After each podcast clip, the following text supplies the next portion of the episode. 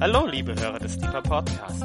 Dies ist der zweite Teil von Daniel Grubers Lehrserie zum Thema Beter unserer Zeit. Wir wünschen viel Freude beim Hören und Gottes reichen Segen.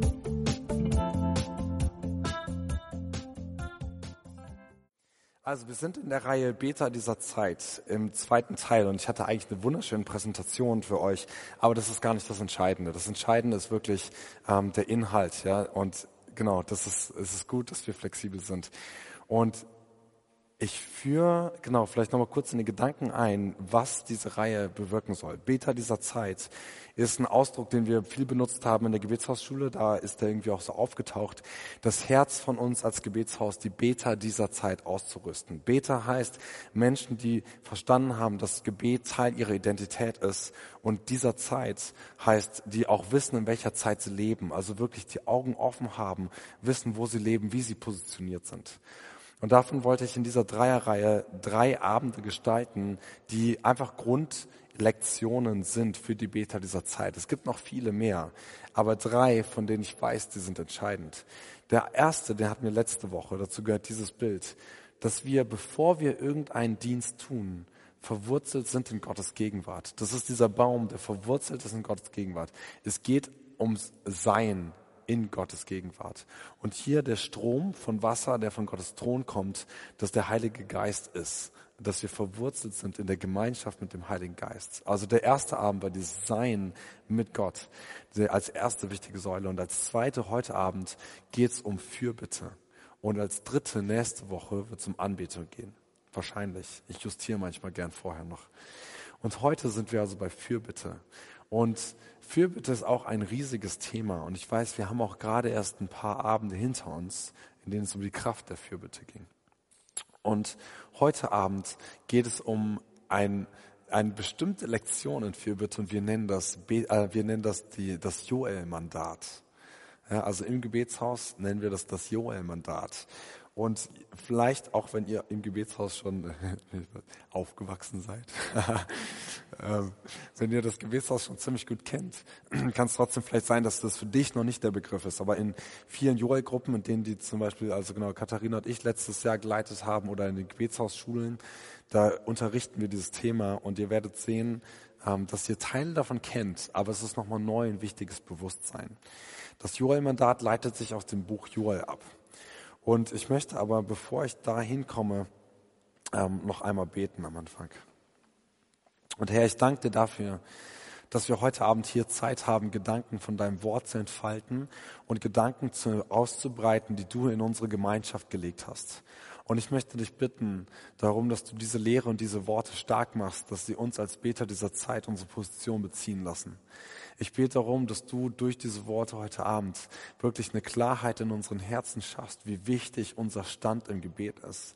Ich möchte darum beten, dass jeder, egal wie klein und kleinster unser Selbstbewusstsein als Beter ist, möchte ich darum bitten, dass du heute Abend dadurch das größer machst und wachsen lässt. Herr, wir brauchen ein Bewusstsein dafür, wie wichtig das ist, dass du Wächter auf die Mauern gestellt hast. Herr, die dir Tag und Nacht keine Ruhe gönnen und dich daran erinnern an deine Pläne und die mit dir wirklich in Partnerschaft leben. Deswegen bete ich darum, dass du wirklich eine Autorität und eine Vollmacht in diese Lehre reingibst, dass wir ermutigt werden, unseren Stand einzunehmen. Amen. Ich musste heute Nachmittag, als wir im äh, Leitungsteam uns getroffen haben und gebetet haben zusammen, musste ich denken an das Bild, was Katharina mal gezeigt hat, als sie hier gelehrt hat von dem Wachsein und dem Wachsamsein. Da hat sie die Freiburger äh, Kanaldeckel fotografiert und auf denen ist eine die Freiburg drauf, beziehungsweise ich glaube, das ist Wasserschloss, aber es ist eben sieht aus wie eine Burg, die da drauf ist. Und da ist eine geschlossene Mauer und auf den Mauern stehen Wächter. Ja, es, ist, es sind Sterne da auf dem Deckel, also es ist nachts und es stehen Wächter auf den Mauern. Und wir haben ähm, heute wieder einmal mehr darum gebeten oder sind im Gedanken drin, dass wir einfach diese, diesen Wunsch von Gottes Herzen wahrnehmen, eine geschlossene Mauer von Gebet zu haben, um ja, die, wie ich sag mal, in der geistlichen Präsenz diese Stadt umringt. Ja, und alles, was Gott an genialen und wunderbaren in seinen Leib, in die Kirche in Freiburg reingelegt hat. Ja, was nicht nur uns zum Segen wird, sondern mindestens auch unserem gesamten Land. Und ähm, es ist so, dass wir wirklich diesen, wir wollen gern, dass diese Mauer geschlossen ist von rund um die Urgebet und dass auf diese Mauer Wächter draufgesetzt sind. Und es ist so, dass tatsächlich jeder von unserer Gemeinschaft ähm, ist mit einer von den Wächtern auf dieser Mauer. Ob wir nur da sind, vor Gott sind, manchmal ist es wirklich nur Wachen und Warten. Ob wir aktiv im Fürbittedienst sind oder ob wir Lobpreis machen. Ob das von CD ist oder Live-Lobpreis selber gespielt, spielt keine große Rolle in dem Sinne, dass wir alle, egal welche Aktivität des Betens wir einnehmen, sind wir Wächter, die auf diesen Mauern gestellt sind. Und heute geht es mit darum, um dieses Bewusstsein, dass wir, also welchen Teil wir als Wächter einnehmen. Genau, aber das als Vorbemerkung, diese Mauer, die ich mit im Kopf habe, die wir bestücken und wo es wichtig ist, wirklich so einen, Sta also einen Stand einzunehmen. Also ein Wächter auf der Mauer ist eine wichtige Person, die wirklich so, ohne sie ist die Mauer vielleicht ganz nett, aber die, ja, die sind wichtig für die gesamte Funktion von Sicherheit, von, von dem Ganzen, was, was das bringen soll, ja, an Schutz und so weiter. Ähm, die Wächter auf den Mauern, die erkennen, was passiert. Also es ist wichtig, dass die ihren Stand kennen. Und mir ist aufgefallen, während wir äh, immer weiter als Gemeinschaft in Gebet wachsen und während ich mit anderen Menschen reden darf, darüber, wie sie Gebet wahrnehmen, dass wir, um ganz ehrlich zu sein, in unserem Land eigentlich einen Mangel am Bewusstsein haben, wie wichtig Gebet ist. Und diese Lehre heute Abend, das Joel-Mandat, das ist tatsächlich eine Lehre, die mich selber, wenn ich sie erarbeitet, also sie erarbeitet habe und jedes Mal, wenn ich sie lehre, mich selber herausfordert, weil ich selbst erstaunt bin, was Gebet bewirkt und verändert. Ich habe mir extra dickere Flipchart-Marker gekauft, damit man auch weiter hinten noch was lesen kann.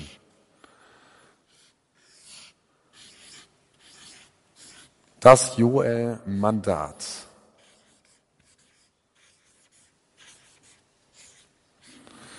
Und das ist, genau, ein, gibt uns einen Einblick darin, wie wichtig ist es. Ich nenne, also es ist ein schöner Untertitel, wäre vielleicht ein, habe ich das falsch geschrieben?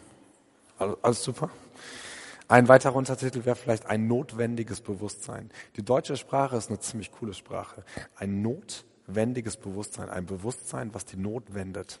Und ich glaube, dass wir wirklich als Beter in unserem Land ein Defizit haben in dem Bewusstsein, wie wichtig Gebet wirklich ist. Jeder Christ sagt ja, ne, so Grundprinzipien eines Christen, du liest in der Bibel und du betest. So, und ja, das stimmt. Und wenn wir es alle wirklich so krass durchziehen würden, dann wird, ne, dann würde sich echt noch mehr verändern. Ähm, es ist so, also ich ich glaube, dass ihr reife Menschen seid ja, und dass ihr euch damit auseinandersetzt. Das ist der Hammer. Und ich sage das nicht aus einer Position heraus, dass ich da total top drin bin, sondern mich fordert das selbst heraus. Und ich merke, wir brauchen mehr davon. Das Joel-Mandat ist einfach ein Namen, ein Container, in den ich Gedanken reinpacke, weil das ganz gut zum Buch Joel passt. Und zwar steigen wir ein. Es gibt im Joel-Buch die Leute, die so ein bisschen vielleicht sich auskennen in der Bibel, ähm, die kennen vielleicht aus Joel, aus dem dritten Kapitel, die Stelle, wo von der Ausgießung vom Heiligen Geist gesprochen wird. Genau, einige nicken. Ähm, das ist eine Stelle, die ist total beeindruckend. Ja? Und als ich die das erste Mal irgendwann gelesen habe, als ich 17 äh, war und die angefangen habe, Bibel zu lesen, ähm, da hat mich das total fasziniert. Ähm, in Joel Kapitel 3, wo es heißt, und danach wird es geschehen, dass ich meinen Geist ausgießen werde über alles Fleisch und eure Söhne und eure Töchter werden Weissagen, eure Greise werden Träume haben und eure jungen Männer werden Visionen sehen und selbst über Knechte und Mägde werde ich in jeden Tagen meinen Geist ausgießen und ich werde Wunderzeichen geben und so, genau. Und es ist eine, also es ist ein Kapitel, Joel 3, das ist der Hammer. Ja, also ich würde das in dem, dem Zusammenhang die Joel 3 Verheißung nennen.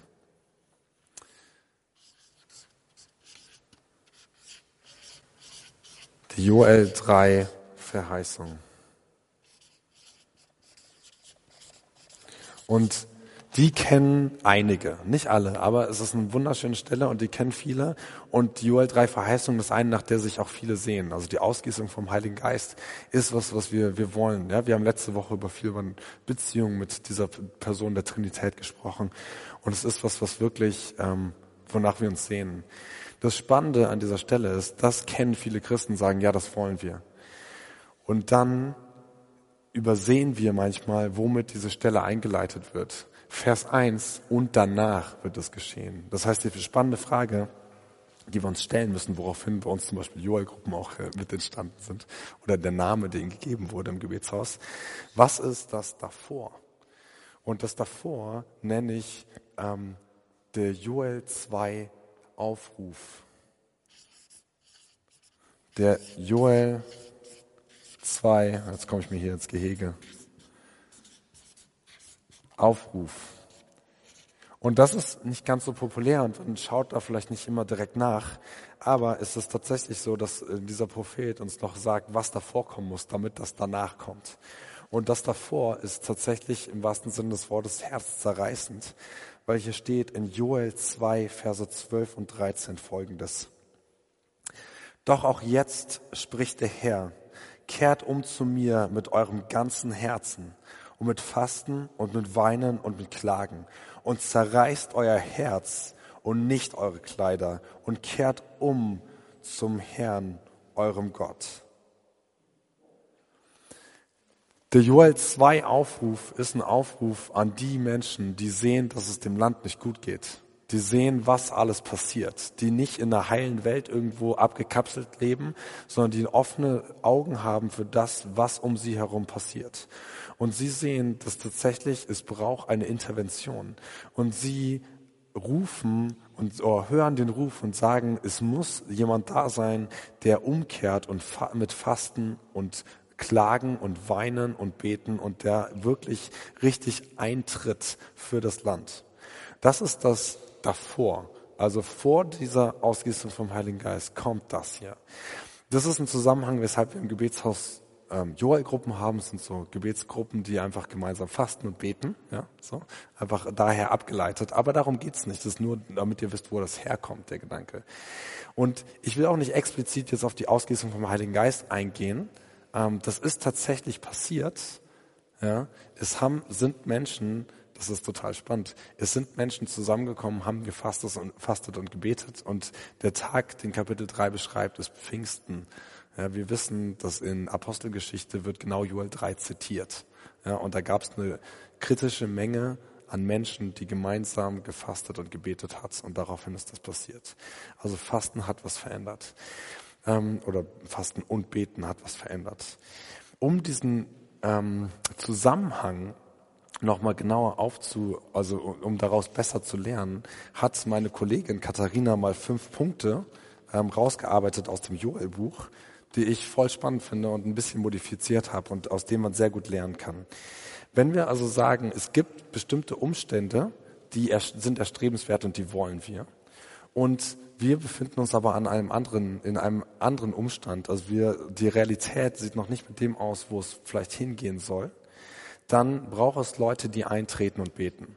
Joel ist nur ein Beispiel dafür, dass manche Dinge nicht passieren werden, wenn Menschen nicht dafür beten. Das Joel 3 die Joel 3 Verheißung ist an den Joel 2 Aufruf gekoppelt. Du kannst nicht das eine haben ohne das andere. Und es ist wirklich faszinierend, dass es tatsächlich viele Dinge gibt, die nicht passieren werden, wenn nicht Menschen dafür beten. Das ist für uns in unserer Kultur, in unserem Denken irgendwie schwierig, weil wir sehr vom souveränen Gott ausgehen. Ja, Gott ist souverän, aber er möchte Beter haben, die Dinge vorbereiten. Er will in Beziehung leben. Und wenn da keiner ist, der ihm in Beziehung irgendetwas hochhebt, dann wird es manchmal schwierig für ihn. Natürlich, es gibt ultimative Dinge, die zieht Gott durch, so oder so. Aber viele Dinge werden nicht passieren, wenn keiner dafür betet. In unserer Kultur ist das, ein, ist das so ein Denken, ja, Gott macht eh, was er will. Er ist ja Gott.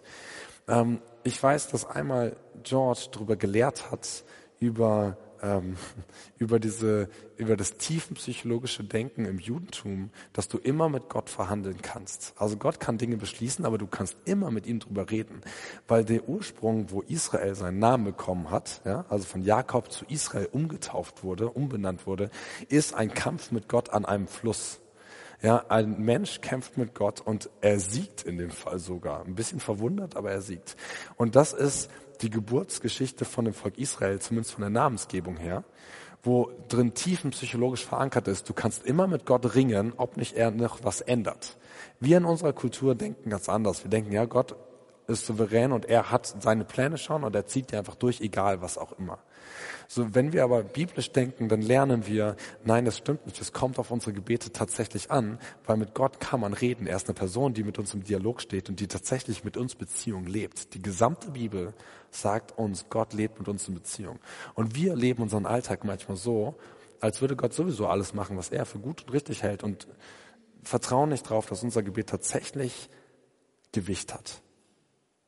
Joel ist ein wunderschönes Beispiel. Joel 3 Verheißung ist an den Joel 2 Aufruf geknüpft. Ja, danach. Was davor? Dass Leute fasten und beten. Die muss es geben.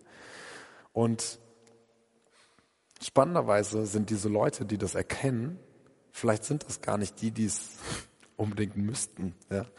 Also es gibt Leute, die tatsächlich an der Stelle von anderen eintreten an diesem Punkt. Wahrscheinlich sind die Leute, die ähm, den Joel 2 Aufruf hören und wirklich fasten und beten, sind wahrscheinlich ausgerechnet die, die eigentlich Gott schon ziemlich gut kennen. Aber sie stellen sich auf für das gesamte Volk. Sie, also sie, wir nennen das so schön manchmal in den Riss treten für andere. Fünf Punkte, die uns helfen, da ein bisschen reinzuwachsen als Beter. Was wir am Joel-Buch erkennen können. Erster Punkt ist Dringlichkeit erkennen.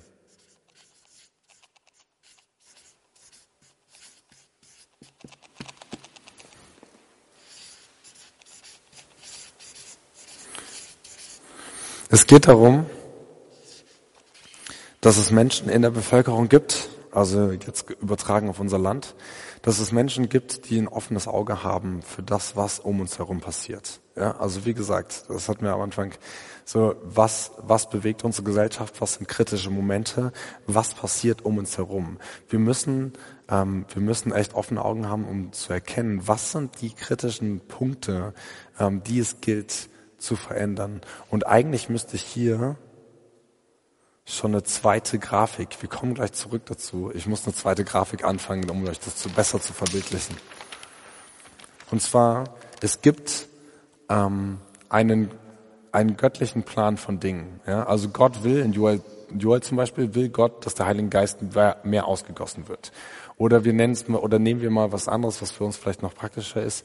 Gott ist ein Gott, der Gerechtigkeit und Ordnung liebt, zum Beispiel. Also ne, einfach ist es, es gibt einen göttlichen Plan und eine göttliche Realität, dass also das, was Gott ähm, gut und richtig findet. Und nennen wir das in diesem Fall mal Gerechtigkeit. Und es gibt in, also das ist vielleicht hier oben, ich sag mal so die göttliche himmlische Ebene irgendwie. Und es gibt eine Realität auf unserer Erde und die nenne ich in diesem Fall einfach mal ganz plakativ Ungerechtigkeit. Ja? So, das ist unsere Ebene, auf der wir uns bewegen. Wir können als Beter erkennen, wenn wir ja, uns mit Gott befassen und mit seinem Wesen und mit dem, wer er ist, dass er Gerechtigkeit liebt und wir schauen, wir das sind. Wir sehen, was Gottes Pläne und Absichten sind. Wir erkennen aber die Dringlichkeit oder wir erkennen das, was um uns herum passiert und wir sehen, da ist Ungerechtigkeit. Das ist irgendwie noch nicht ganz übereinander. Und als Beter haben wir diese Aufgabe, weil wir wissen, dass das und das nicht, noch nicht übereinstimmt, haben wir die Aufgabe, dass das im Gebet zu bewegen, dass die Realität, in der wir leben, sich dahin bewegt, dass sie mit der Realität, die Gott auf dem Herzen liegt, die er sich wünscht, übereinstimmt. Dass wir es in Übereinstimmung bringen mit dem, wonach Gott sich sehnt. Im Englischen gibt es dieses schöne Wort Alignment, also auf einer Linie stehen. Ja, also das wirklich sozusagen der göttliche Plan, auch der ist, der bei uns in der Realität ankommt. Also das ist so das ganz grobe Bild dahinter, so dass du Dringlichkeit erkennst, weil du kennst Gottes Wesen, du siehst aber auch, wie die Realität aussieht, also weißt du, was zu tun ist. Es braucht Leute, die als allererstes die Dringlichkeit erkennen, also die wirklich ein offenes Auge haben. Und dann geht's weiter. Wenn wir das erkannt haben, dann geht's weiter in mit Mitleiden und wachsam sein.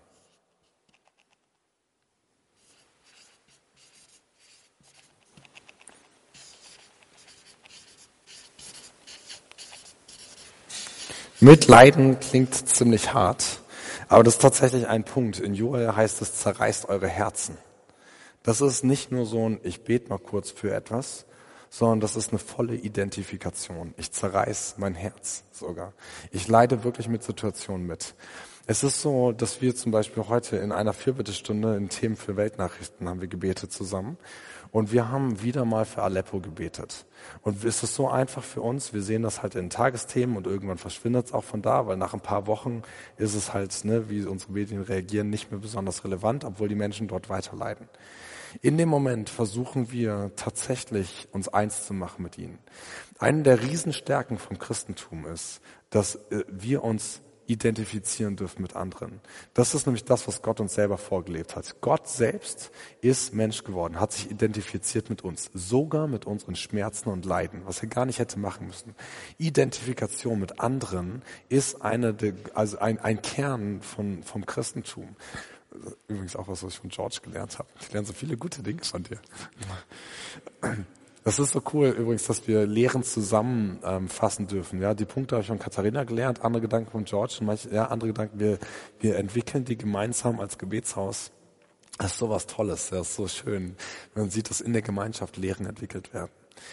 Und wir dürfen uns also identifizieren mit anderen. Wenn hier ein kritischer Teil der Bevölkerung zu, zu Joels Zeit dazu aufgerufen wird, das Herz zu zerreißen, dann tun sie das in voller Identifikation mit dem, mit dem Volk. Vielleicht haben sie es selber gar nicht nötig, weil sie schon in der, nimm mal das Beispiel Gerechtigkeit schon leben, die Gott sich wünscht oder andere Dinge aber sie sehen, dass um sie herum das noch nicht ist. Sie sehen, die nehmen das, den Ort wahr, die Umstände wahr, wo es noch nicht so ist.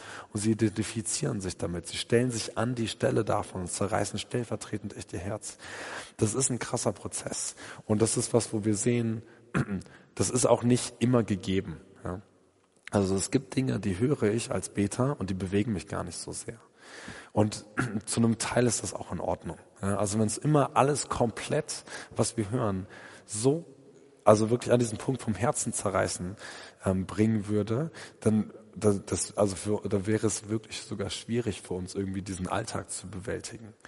Das heißt, es gibt, es ist ganz normal, das darf so sein, das ist sogar gesund, wenn wir als Beta äh, punktuell uns richtig mit identifizieren und dann aber auch wissen, wo unsere Verantwortung zu Ende ist und weitergehen.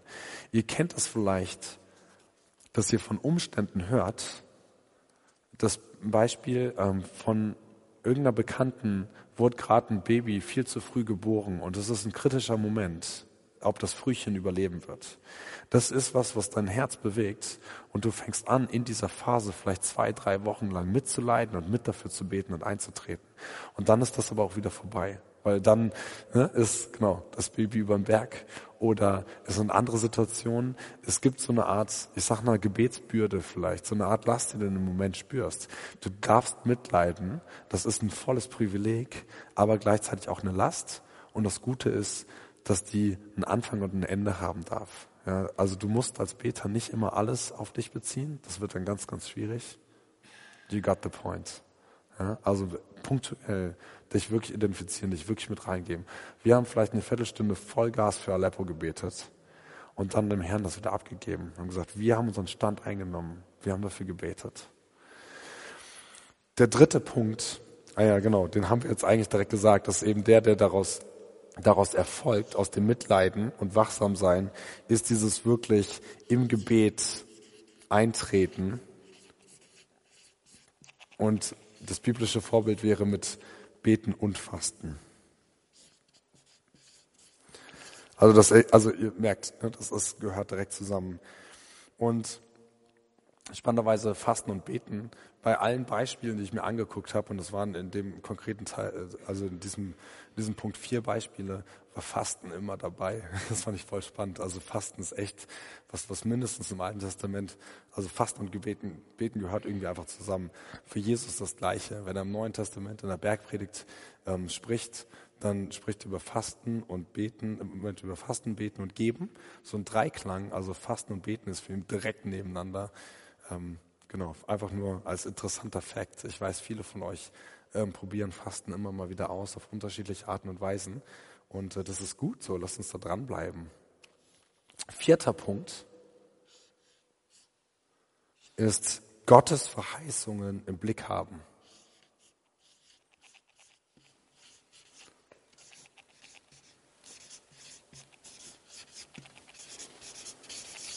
Gottes Verheißungen im Blick haben. Und das ist wirklich absolut wichtig.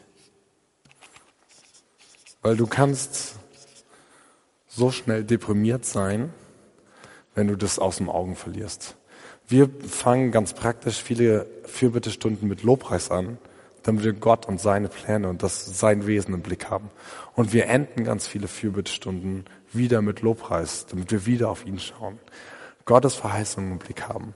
Der Joel 2 Aufruf kann sein Herzen zerreißen und alles geben, weil sie die Joel 3 Verheißungen im Blick haben, weil sie wissen, was kommt.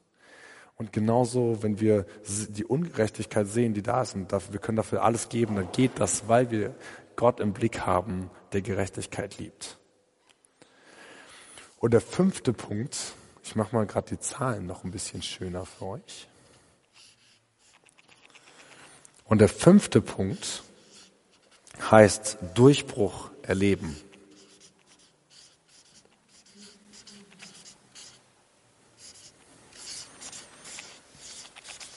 Das ist tatsächlich das, womit wir rechnen, dass für die Sachen, für die wir beten, dass dabei wirklich was rumkommt und wirklich auch was passiert.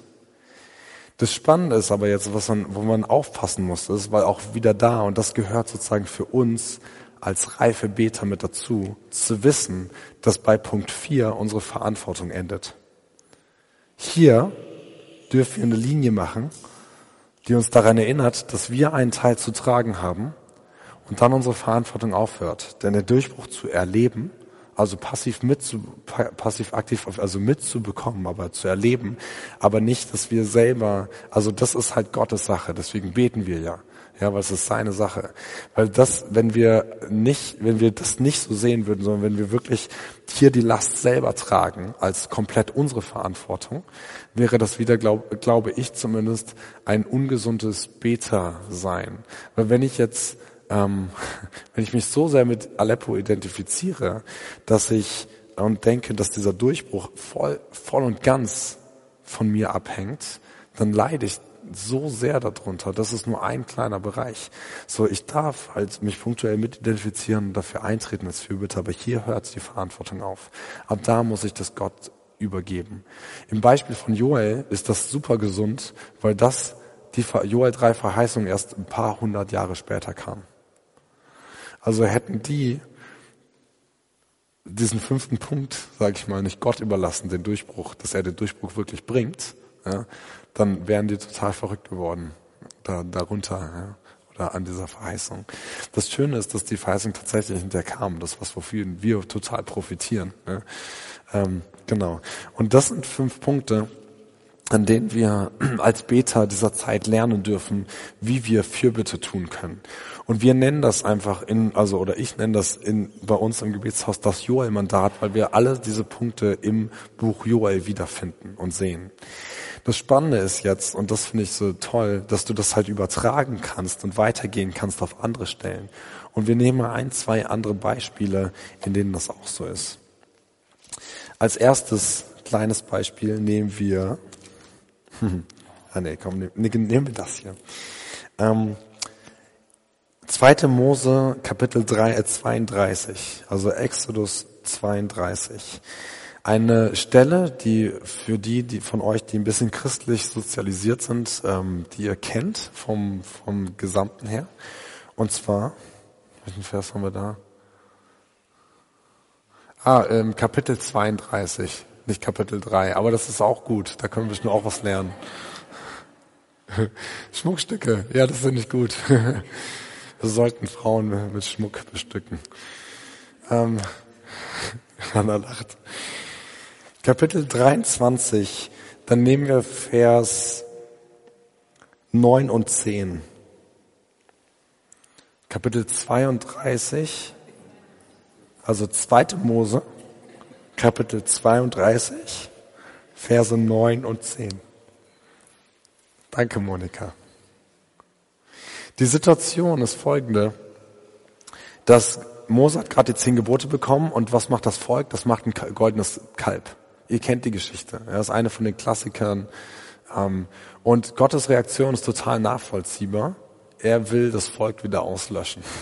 Weil er sagt, hey, das kann eigentlich nicht sein. Ich habe gerade zehn Wunder getan. Ich führe sie, ich habe sie durchs, durchs Meer hindurch geführt. Sie sehen jeden Tag eine Feuersäule und eine Wolkensäule, meine Gegenwart ständig. Ich lasse jeden Tag Manna regnen und all die Sachen, ja, die kriegen mich so mit wie kaum eine andere Generation auf diesem Planeten.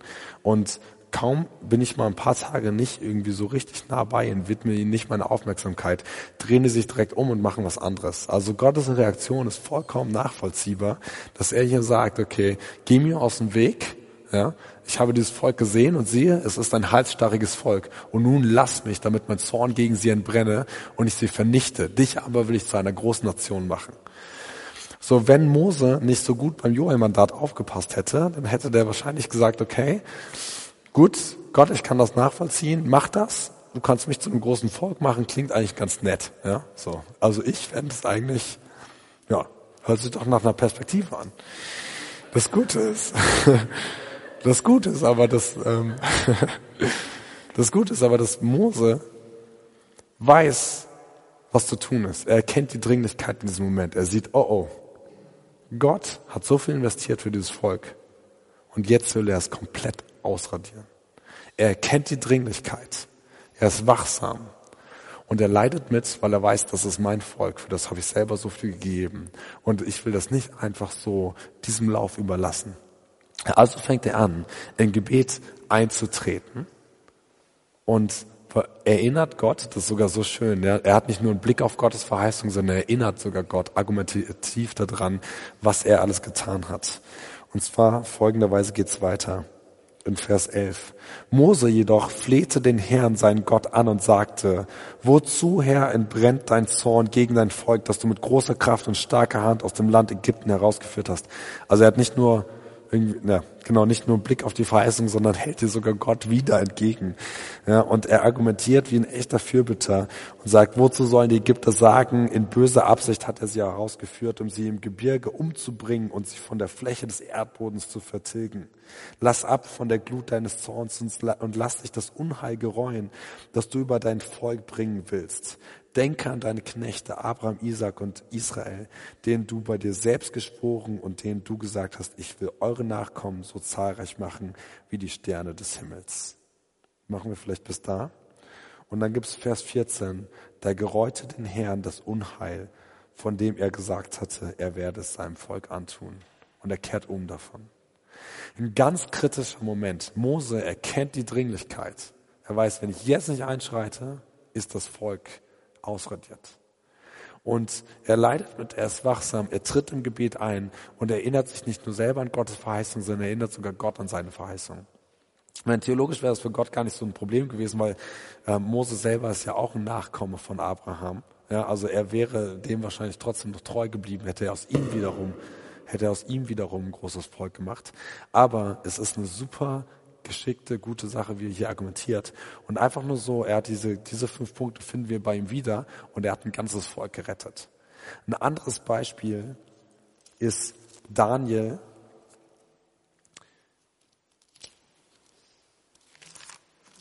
Und zwar Daniel Kapitel 9, Vers 2.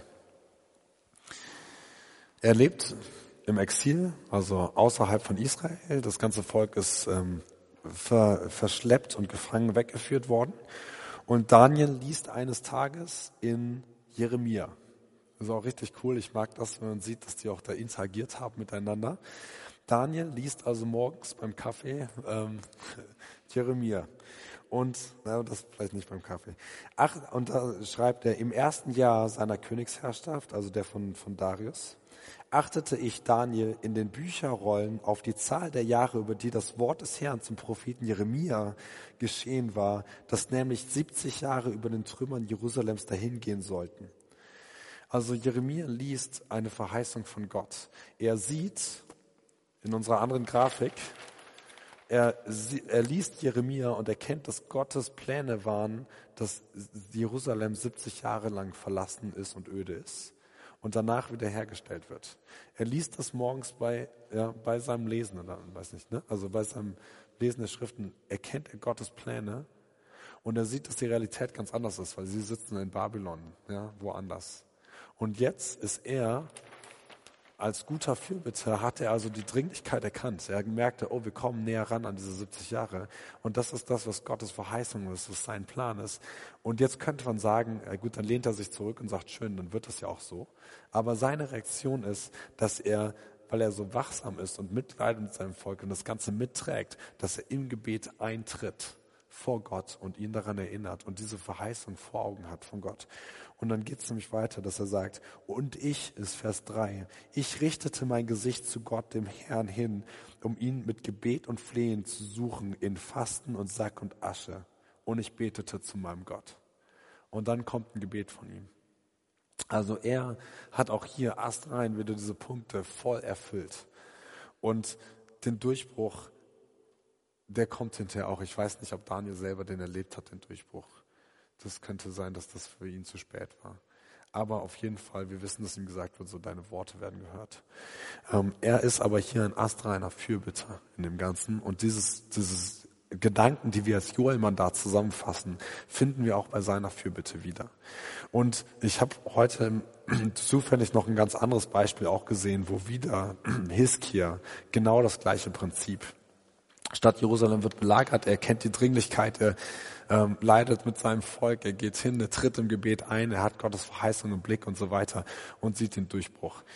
Und das ist sowas Geniales zu sehen. Das ist eine Reihenfolge oder eine Sache, die wir wirklich lernen dürfen als Beter dieser Zeit. Das Spannende ist, was alle diese Beter auszeichnet ist, und deswegen auch das besondere Titel vom Joel-Mandat, ja, von echter Fürbitter, ist, dass sie nicht nur für sich selbst stehen, sondern dass sie in diesem Moment für Bitte wirklich für andere bitten und eintreten. Und dass sie wirklich sich richtig eins machen mit der Situation des Volkes, der Stadt, der Region, ja, also was die Umstände sind. Und das ist eine echte Ability, eine echte Fähigkeit der Fürbitter, dass sie nicht nur ihre eigenen Anliegen vor Gott ausbreiten, was zweifelslos zu einem gesunden Gebetsleben gehört, ja, dass du deine eigenen kleinsten Dinge vor Gott ausbreitest. Aber in diesem Moment wissen sie, hier nehmen sie einen Stand ein für etwas Größeres und für mehr. Und selbst wenn der Rest der Bevölkerung das vielleicht gar nicht verstanden hat, das ist so faszinierend. In Daniels Fall wird es wahrscheinlich so sein, dass die meisten das gar nicht mitbekommen haben. Die, mei also die meisten wissen vielleicht gar nicht, dass, dass Gott Jeremia schon gesagt hat mit den 70 Jahren.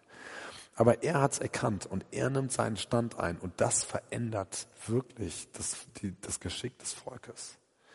Es ist so faszinierend, wenn man sich das anschaut und ich war selber überwältigt davon. Deswegen meine ich so, das fordert mich selbst heraus. Nur die paar Beispiele, die ich mir angeschaut habe, um das rauszuarbeiten, das Joel-Mandat, diese Lehre darüber, waren drei Beispiele, in denen ging es darum, ohne Gebet wäre nicht der Heilige Geist ausgegossen worden. Ohne Gebet wäre ein ganzes Volk umgekommen und ohne Gebet wäre ein Volk nicht zurück in seine Heimat gekehrt. Dann ist mir noch ein viertes Beispiel eingefallen, was mir noch in den Kopf kam, wie am Ende der Tage Jesus wiederkommt, weil seine Braut nach ihm ruft, ja, was irgendwo auch Fürbitte ist, also zumindest ein Gebet ist, ja, äh, der Ruf nach ihm, wo ich dachte, boah, wenn ich mir all diese Dinge anschaue, kann ich tatsächlich aus voller Überzeugung sagen, Gebet steht an den Wendepunkten der Menschheitsgeschichte. Durch Gebet wurde der Heilige Geist ausgegossen. Durch Gebet wird Jesus wiederkommen. Ja, was, was bewirkt Gebet alles? Das ist der Hammer. Und wo ich wirklich selber vor dieser Lehre sitze oder vor diesem, ja, vor der Bibel sitze, die Dinge lese und denke mir, boah, Gott, du, es ist so was unglaublich Wichtiges. Und mein Bewusstsein dafür, wie wichtig Gebet ist, wie wichtig das ist, den Stand einzunehmen für die Dringlichkeiten unserer Zeit, das unterschätze ich total. Und deswegen glaube ich, ist es wirklich ein notwendiges Bewusstsein, dass wir Gottes Absichten und Pläne und überhaupt sein ganzes Wesen, dass wir das gut kennen und seine Pläne gut kennen und dass wir ein geweitetes Herz bekommen, auch unsere Umgebung zu sehen. Ich glaube, dass das tatsächlich was ist, wo man reinwachsen darf und muss. Und das auch für Menschen in unterschiedlichen Maß ist. Ja. Manche ähm, nehmen vielleicht viel mehr irgendwie, haben ein ganz weites Herz für ihre Familie und ihre Menschen in ihrer direkten Umgebung. Und da treten sie total ein. Und andere Menschen vielleicht groß gedacht, wirklich für ganze Nationen, dass sie da ein Herz für haben. Aber so oder so ist es, glaube ich, notwendig, dass wir als Beter wirklich unser Herz weiten lassen, wahrzunehmen, was um uns herum geschieht und was dringlich ist. Und dass wir aber auch unseren Blick weiter öffnen für alles das, wer Gott ist, was sein Wesen ist und was seine Pläne sind. Und dass wir verstehen, dass unser Stand einen Unterschied macht, einen gravierenden Unterschied. Dass wir wirklich im Gebet Dinge weiter bewegen können, bis sie wirklich so in Übereinstimmung kommen mit dem, wo Gott, wo Gott sich das vorstellt, dass es ist. Dass wir uns nicht damit zufrieden geben, ja, wenn andere Dinge in unserer Stadt, die wir nicht wollen, weiter geschehen und dafür sagen, ja, so ist das, sondern dass wir wirklich eintreten dürfen dafür. Und ich will nicht hiermit, ich will hiermit kein schlechtes Gewissen machen. Ein kleines bisschen ist okay, aber im Grunde genommen da ermutigen, dass dein Gebet wirklich was zählt. Dass unser Gebet wirklich was zählt. Und auch wenn du, ich sag mal, dieses Joel-Mandat irgendwo nur für fünf Minuten annimmst, ja, es zählt und es bewegt was. Und wir brauchen wirklich ein Bewusstsein davon, wie Gebet und wie Fürbitte wirklich tatsächlich unsere Gesellschaft verändert. Ich bete noch zum Abschluss. Herr, ich danke dir für die Weisheit von deinem Wort und ich danke dir für die Kraft, die du in Gebet gelegt hast, in das Reden mit dir und in die Beziehung mit dir. Und Vater, ich möchte beten darum heute Abend einmal mehr, dass du unser Bewusstsein stärkst. Und wenn ich sage unser Bewusstsein, dann bete ich nicht nur für die Gemeinschaft, die heute Abend hier ist oder die zuhört über die Podcasts, sondern ich bete auch wirklich für unser Land, dass du die Beter dieser Zeit ihren Stand einnehmen lässt denn unser Wunsch ist es, unser Verlangen ist, dass die Beter unserer Zeit wirklich dastehen und ihren Job ausfüllen und ihre Aufgabe ausfüllen. Und deswegen bete ich für, dass du wirklich alle die, die vielleicht kein so großes Vertrauen in ihr Gebet haben, dass du sie ermutigst. Und ich bete darum, dass wir Durchbrüche sehen dürfen, ob es im Kleinen oder Großen ist, die uns daran erinnern, welche Kraft das Gebet hat, weil dein Arm dahinter ist. Und ich bete für diese zwei Dinge, dass du unsere Augen öffnest. Erleuchte die Augen unseres Herzens, mehr von deinem Wesen zu verstehen, mehr von deinen Plänen wahrzunehmen. Und ich bitte als zweites, dass du unser Herz weitest für die Dinge, in denen wir persönlich eintreten dürfen und einstehen dürfen. Herr, lass du uns wirklich Beter dieser Zeit sein, unseren Stand einnehmen. Das bete ich in Jesu Namen. Amen. Liebe Hörer, wenn Sie noch weitere Abende aus unserer Deeper-Serie mit und nacherleben möchten, so besuchen Sie uns einfach auf unserer Webseite www.gebetshaus-freiburg.de. Dort erfahren Sie auch, wo Sie uns finden können und wie Sie unsere Arbeit unterstützen können. Wir hoffen, Sie hatten viel Freude beim Hören und wünschen Ihnen Gottes reichen Segen.